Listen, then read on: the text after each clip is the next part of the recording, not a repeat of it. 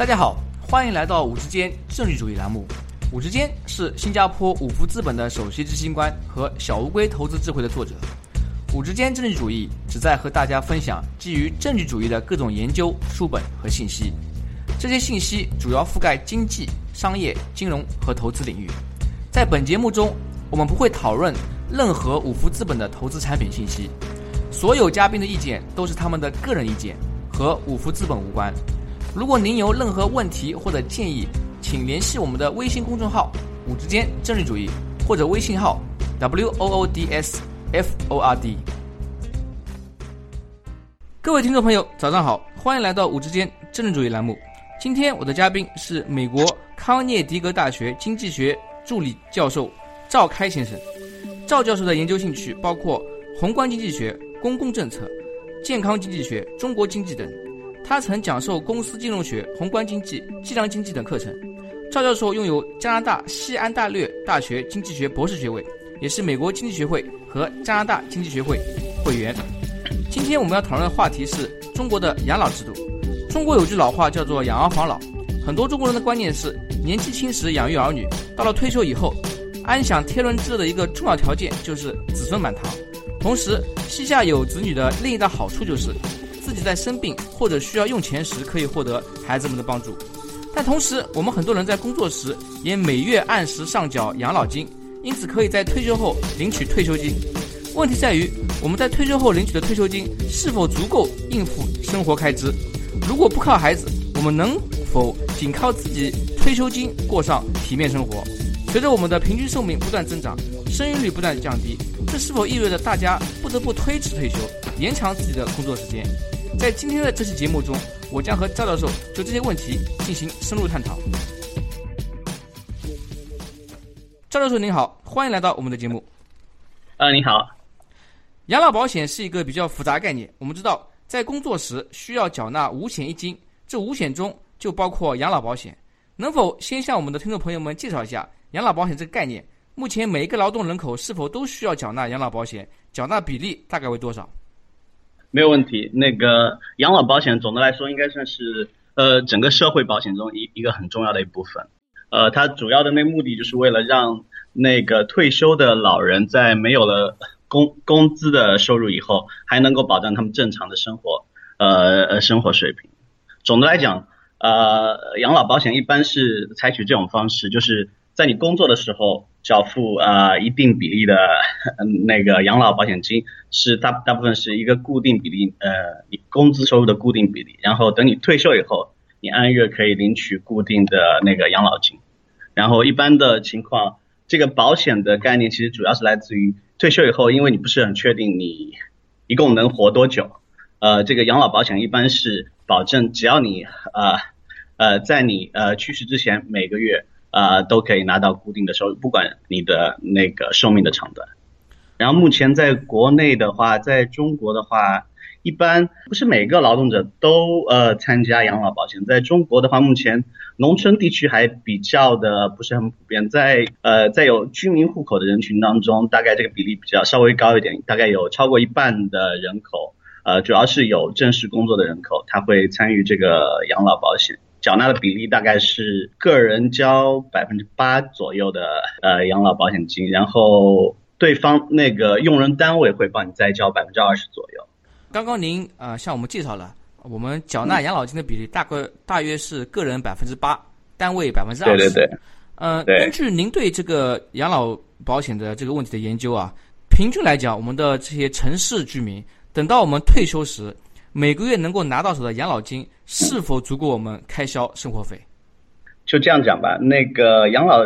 呃养老保险大概的那个呃目标是能够让呃退休人员拿到接近于自己之前工资的百分之六十的这样的养老金，所以就要看呃每个人的收入的水平了。如果呃您觉得呃你目前工资百分之六十能够呃维持一个稳定的收入的话，那这样的话就。完全靠养老金是没有问题的。就平均来讲，目前以我以我国现在的那个低呃消费率、高储蓄率，呃百分之六十的薪水这样的一个养老金水平的话，应该能够基本维持那个正常的生活。啊，那就是说，举个例子，如果一个月工资一万块，那么对啊、我们养老金的目标就是在他退休之后可以拿到每个月六千块钱。对对对，但是有一个小的问题是，呃，随着时间的呃变化，因为经济的增长，这个会有一定的调整，会根根据经济增长的幅度会有一定的调整。嗯在您写的论文《Intergenerational Transfers and China's Social Security Reform》中，您提到嗯，不同的调查显示，中国大约有百分之六十到百分之六十五的老人靠孩子养老，而不是他们的养老保险。那么，如果我们刚刚讨论过啊，如果这些老人可以拿到他们嗯普通工资的百分之六十，照道理来说，应该其养老金的额度也不是很少。对为什么他有超过百分之五十，差不多百分之六十到百分之六十五的老人，还是需要依靠孩子来养来养老呢？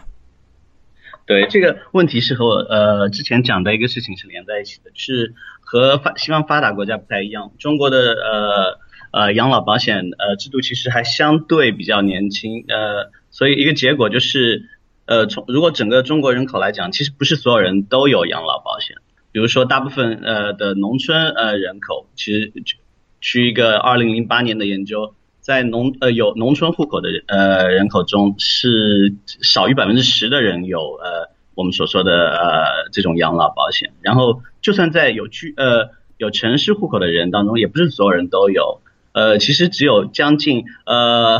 呃呃一半左右的呃城市居民人口拥有这这种所谓的呃呃养养老保险，很很大一部分没有养老保险是那种。没有呃呃呃没有工作或者没有固定呃呃工作的人口，呃刚才我们在论文中呃说那个调查中显示这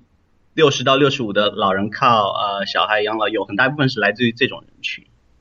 所以如果你拥有养老保险，这个问题会相对好一点，但也不不是说绝对的可以没有问题，但是应该相对来讲好很多。啊，那么根根据您刚刚提到的二零零八年数据啊。我们农村户口中呢，差不多有百分之九十的老人没有养老保险，城市中大概有一半，百分之五十的对啊、人口呢，老人啊，他们也没有养老保险。这些没有养老保险的退休老人，他们有任何收入吗？是不是完全需要靠孩子的接济来过自己的生活？当然，呃，一个主要的呃方法是他们个人的储蓄。呃，个人的储蓄可以维持他们一定的呃呃生活水平，但是个人储蓄的话，有一个大的问题，就是因为呃可能所有人都没有办法预料自己的寿命有多长，所以你不好个人的那个计划用储蓄去计划自己的养老是不是一个最优的选择？另外一个的话，当然小孩呃。呃，对他们的支持是一个很重要的一块。然后，其实很多在农村地区，可能呃他们的退休的年龄的界限跟呃城呃居民人口啊城呃跟城市里面的居民不太一样。他们可能有的年纪呃过了五十五六十还接着工作，这也是一种呃就是呃养老的方式。但是刚才我说的是二零零八年的数据，最近二零零八年以后，呃，其实。呃，我们的政府也意识到这个问题，已经慢慢开始对这群呃这呃这群呃人口进行了一些呃养老方面的改，他们呃那个政府已经开始也向这群人口慢慢的推进或者开始跟我们现在说的养老保险类似的制度，但是这个还属于比较起步的阶段，所以他们呃最后的那个大概能拿到多少养老金是一个不断变化的。一个过程，目前来讲还是相对很少。啊，就是说政府意识到这部分啊拿不到养老金的啊退休老人人群，那么渐渐的呢也开始向他们分发退休金。当然了，他这个呃分发的数量不一定有他之前退休前的百分之六十那么多。啊，没呃，目前还没有那么多，是个刚开始的一个呃刚开始的改革，是零八年以后还对农村人口产生二二零一一年开始的那个农村的那个。呃，养老保险的改革，这些都刚刚开始，但是目标是希望他们也也也有一个固定的呃比较好的一个养老制度，但这个制度还是在非常起步阶段，可能还没有有实质性的作用。目前为止，啊，那么经过刚刚讨论啊，我们啊大致可以了解，目前在中国退休老人人群中，还是有很大一部分人他们没有拿到养老金，或者是没有拿到足够的退休金啊，这里呢有很大缺口。但另外一部分，呃，一方面呢，我们也可以从新闻报道中看到，中国的社会保险基金也是存在缺口。比如说，根据中国财政部公布的二零一五年全国社会保险基金预算情况显示，一五年企业职工基本养老保险金收入差不多是两万四千亿元，保险费收入一万九千五百亿元，支出两万两千五百亿元。也就是说，我们如果只算保险费收入的话，在二零一五年就大约有三千多亿的缺口。啊，根据中国社科院做的一个调查显示呢，当前养老保险基金的控账规模。大约有一点三万亿元，能不能为我们的听众朋友们稍微解释一下，我们这个养老保险基金的控账是否是一个值得我们警惕的问题？确实，这是个呃值得警惕的问题。这是个其实呃这是个全球范围的问问题，不是不止中国有，但中国可能呃一个有一有一点比较特殊的状况，就是我们的人口呃政策，这个产生这个问题的呃原因，我们要从呃一个就是这个养老保险的最基本的特性来讲。就是大部分呃的养老保险，也包括我国的养老保险，是采取这种随呃随收随付的制，就在英文里面叫呃 pay as you go。呃，它的特点就是你交的养老养老金，政府不会把你嗯存起来，然后最后在你退休时候发给你，不是这样一一种制度。是，你如果是现在正在工作，你交的养老金是政府立呃呃随即把这些钱拿去付给现在的老呃退休老人。所以呃呃，所以最后这个。社保基金的那个收支状况，就完全看当下的那个工作呃呃人口，呃付保险呃金的人口跟那个当下的呃退休老人领保险金的人口之间的比例。如果是这样的话，那个产生空账的一个很重要的原因就就是在于人口结构的变化，就是一个最大的原因。然后人口人口结构的变化有，其实主主要来讲有两个，一个是呃现在的老人的那个平均寿命越越来越长了，所以。一个一个最自然的结果就是，一个老人呃呃老人和呃工作人口或者年轻人口的那个比例就因为这样变化了。另外一个很大的原因是，如果一个国家的那个生育率下降的话。呃，以前如果呃一对夫妻生四个小孩，现在如果一对夫妻生两个或者一个小孩的话，那个呃工作人口跟呃退休老人人口的比例也会有一个大的变化。在中国这个呃目前这个状况有很大一部分是来来自于一胎化的那个结果，大家的那个人均寿命的增长也是另外一个原因。啊，那么在这里我帮我们的听众朋友们啊稍微解释一下。就是说，因为他的养老金制度呢，其实本质上来讲是一个年轻人养老人的制度。对的。只要我们有足够的年轻人工作，不断的缴纳养老金，那么这部分钱呢，就直接被用去发给那些退休的老人。因此，当社会上老人比年轻人多，这就显然会导致我们需要领取养老金的老人啊，他这个需求很大。但是呢，能够供给养老金的啊，做出贡献的年轻人数量就不够。那么同时，就像您刚刚说的，因为我们的这个啊老人活得长了，本来比如说本来他到七十岁啊，他可能就去世了，就不领了。但现在他如果活到八十岁、九十岁，那他就凭空多出来十年、二十年，因此对这个养老金的需求呢也更大。讲到这个平均寿命啊，这里有一点啊值得指出，就是我们中国各地的平均寿命相差很大。比如上海的平均寿命是八十岁，云南呢可能只有六十九岁，两个省份啊差了差不多十年。这是不是意味着每个省份他们的养老金缴纳额度和缺口也各不相同？对，这是个非常有意思的问题，就是在中国各地的那个差距是很大的，所以这个呃各地之间的不平衡、不平等，这是呃存在的，不只是养老金，可能在中国经济的各个方面都存在这个问题。但是也不能呃看两呃双两个地区的那个呃养老金的制度。也不能单纯看平均寿命，像我们之前说的，养老金的这个关键在于有多少年轻人在付呃养老金，有多少的多少老人在领养老金。在上海这种比较发达的东部沿海地区，当然大家呃人均寿命会比较长，但另外一个问题是，可能在上海工作人也比较多，云南人不一定在云南交纳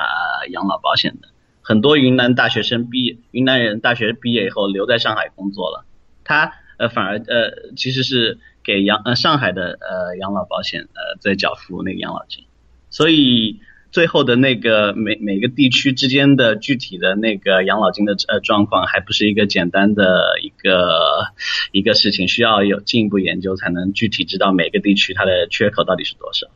这个也就提到了呃，我们中国很普遍的，就是比如说北漂啊，或者是对的对的去打工，对吧？很多时候一些年轻的劳动力，他们背离自己的家乡啊，我们说的是数以亿计。去那些大城市，北上广啊，然后一些二线城市打工。那么在年轻的时候呢，他工作，同时交了那个养老金。其实去的是当地的本省本市啊，他工作所在地的啊那些退休老人的他们的退休金。这样呢，也导致他自己家乡年轻人都走光了啊，只剩下那些老人，他们需要收取养老金啊，来啊支付自己退休以后的生活费用。但是呢，可能会受到短缺那些年轻劳动力。啊，这样的问题的困扰啊，对的，对的。您在论文中也呃提到过啊，如果想要弥补养老基金的缺口，一个可行的方案呢是延长退休年龄。比如说本来是五十五岁，现在把它延长到六十五岁，那么至少这个劳动力呢多工作十年，他就可以少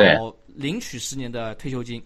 在您的论文中测算对比了不延长退休年龄和延长退休年龄两种情况。可否为我们的听众朋友们稍微介绍一下您的测算结果？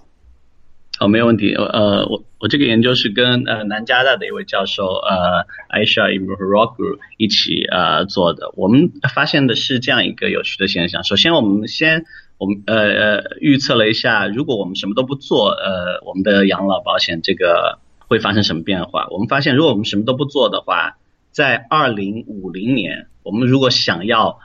保证退休的人口拿到我们现在所说的一样的那个是呃呃的那个养老金，就是呃工资的百分之六十，我们需要把那个呃缴纳养老金的比例增加一倍，就是从现在的百分之八变成百分之十六，然后那个你的雇主要交百分之四十，才能才能使这个养老金可以持续的进行。原因是非常简单，到二零五零年，呃那个中国的老人比年轻人要多很多很多。所以要保证一样的养老金制度，我们需要呃保证一样的养老金水平，我们要要让当时的年轻人多付一倍。在这个基础上，我们做了一个那个研究，就是假如我们把养呃退休年龄从现在的六十岁变到六十五岁的话，呃到二零五零年以后会怎么样？就到二零五零年以后，如果退休年龄增加五年的话，会让我们的那缴纳的比例会下降呃下降。将近百分之五十吧，就是如果在呃退休年龄延长五年的情况下，我们在二零五零年只需要交呃多百分之五十的那个呃呃养老金比例，就是从百分之八到到百分之十二，嗯，百分之十二，这样就可以呃维持我们呃现有的那个退休呃人员的领取养呃养老金的那个那个水平，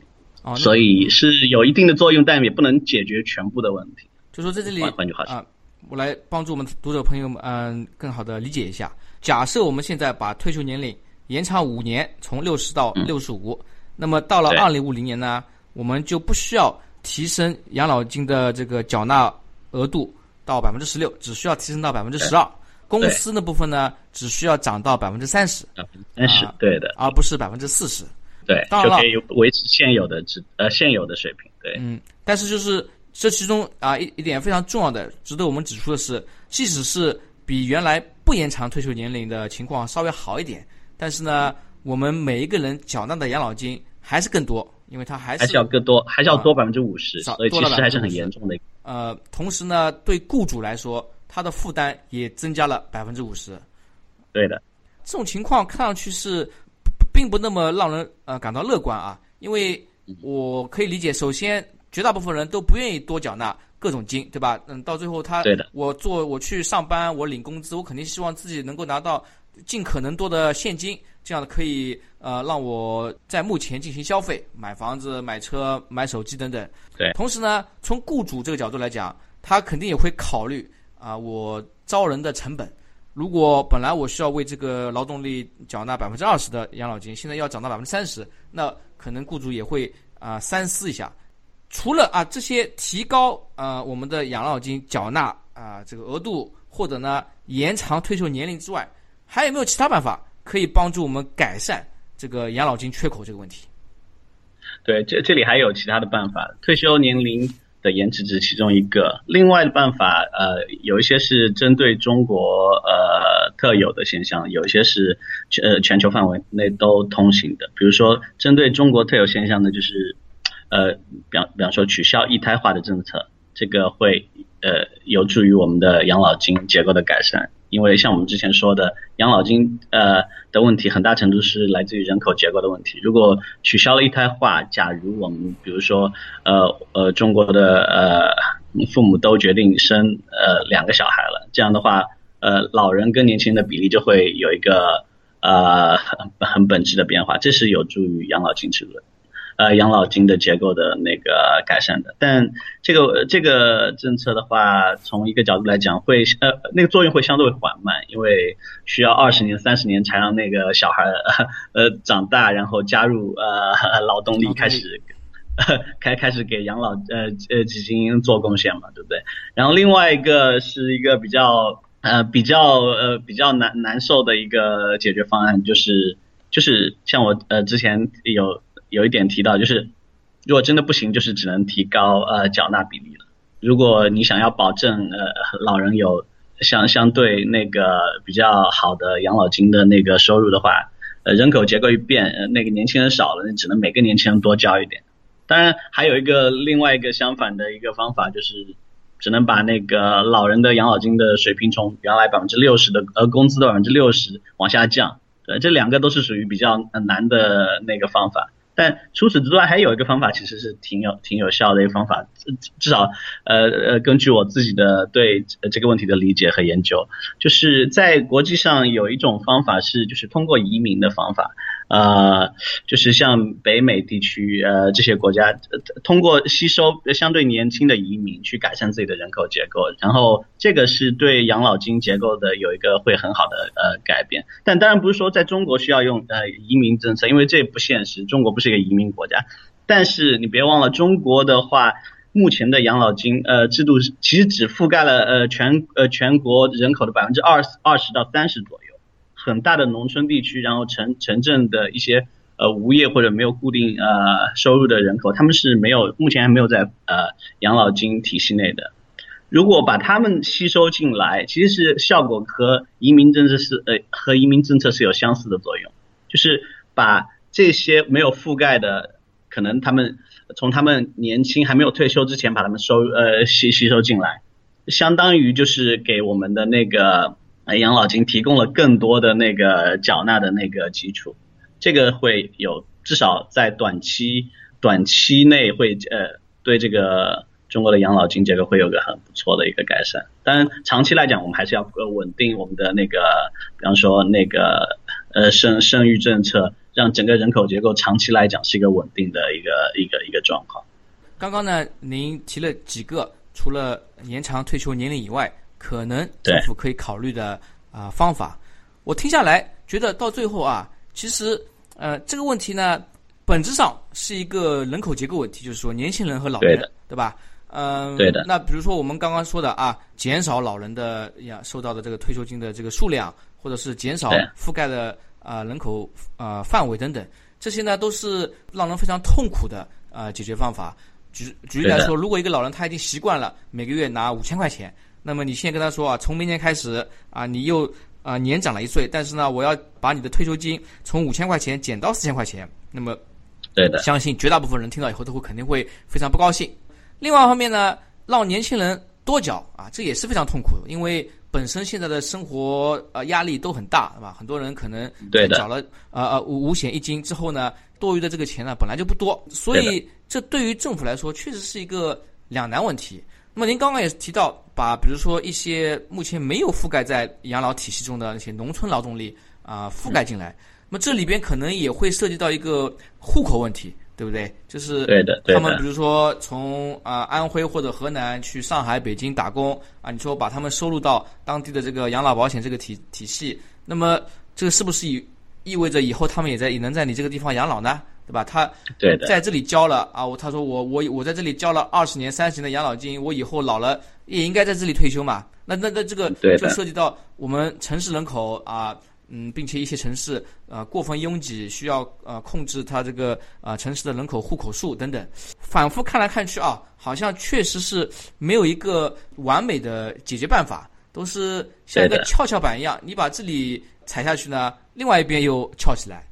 这样是不是意味着啊？我们一直说这句话叫养儿防老，养儿防老，在可预见将来，比如说未来的二十年啊，我们在中国呃很多人还是只能回到。靠养孩子、养儿来帮助自己防老。如果从一个全球的世界范围的一个经验来看，或者从历史的经验来看，呃，我们也是可以完全可以最后达到那个只靠呃养老金或者只靠自己不靠子女进行养老的。就是你看，呃，西方各个发达国家，然后一些呃目前的新兴呃经济体。也慢慢的都开始进行了这种呃这种转变，慢慢的呃开始脱离呃对子女的依靠，靠自己或者靠养老金，靠社会呃靠政府来进行养老，然嗯这个是应该是没有问题的，但一般这个呃这个过程一般都要伴随伴随着经济增长的一个过程，当整个社会达到一定的发达程度，可以能够负担得起一个庞大的社会保保险体系。的情况下，我们才可以达到这个。目前的话，我我国还是虽然说总经济体已经是世界第二，但是人均收入还是相对呃相对偏低，和发达国家有一定差距。所以目前来讲，我们社会其实我我们的呃社会其实还没有办法负负担一个更庞大的一个社会保险体系。呃，如果当有一天我们的经济发展程度到了，其实这个养老都不是一个很大的问题。比比如说像我们看呃您刚才引用的那个养老保险缺口的数据，虽然一点三万亿或者是当年二零零二零一五年三千多亿，呃这个听起来很大，其实但是你要呃想到中国当年的 GDP 的总值已经达到六十万亿了，所以您说的这些数字到最后其实只只是百分之零点五或者百到百分之一二这样的一个。呃呃的那个水平，就是 GDP 的百分之零点五到或者百分之一、百分之二，呃这样的一个水平。其实总的从从整个国家来讲，其实不是一个很大的一个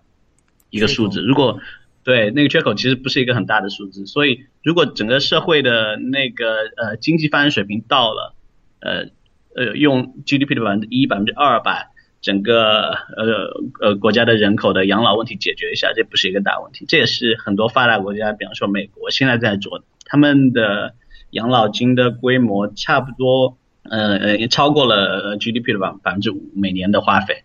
结果就是他们他们的大部分人都有一个呃相对较好的养老金的那个呃覆盖，呃不像在我国目前只有百分之三十，可能这少于百分之三十的人有养老保险。所以总的来讲，随着经济，这是一个经济发展的一个结果，不是一个就是啊，不是一个手段。我们随着经济变得呃越来越好了，这个应该是没有问题的。到最后，我们应该会跟呃西方的国家或者是日本、韩国，甚至新加坡、香港这些地区一样，就是会慢慢的对子女的依靠会变少，慢慢的会变得经济跟独立这样。啊，那我们也希望啊，随着中国经济不断发展。啊，有越来越多的人可以做到啊老而无忧啊，不需要对啊担心自己一定要指望靠着孩子来完成自己的安享天年啊这样的一个愿望啊，同时呢可以啊依靠自己，这样的话呢也不会让子女感到有太多负担啊。今天由于时间有限，我们的访谈就到此为止。在节目最后，您还有什么建议或者想法，想和我们的听众朋友们分享一下？哦，呃，目前没有什么特特别的建议，非常感谢您邀呃邀请我参加这个节目，谢谢。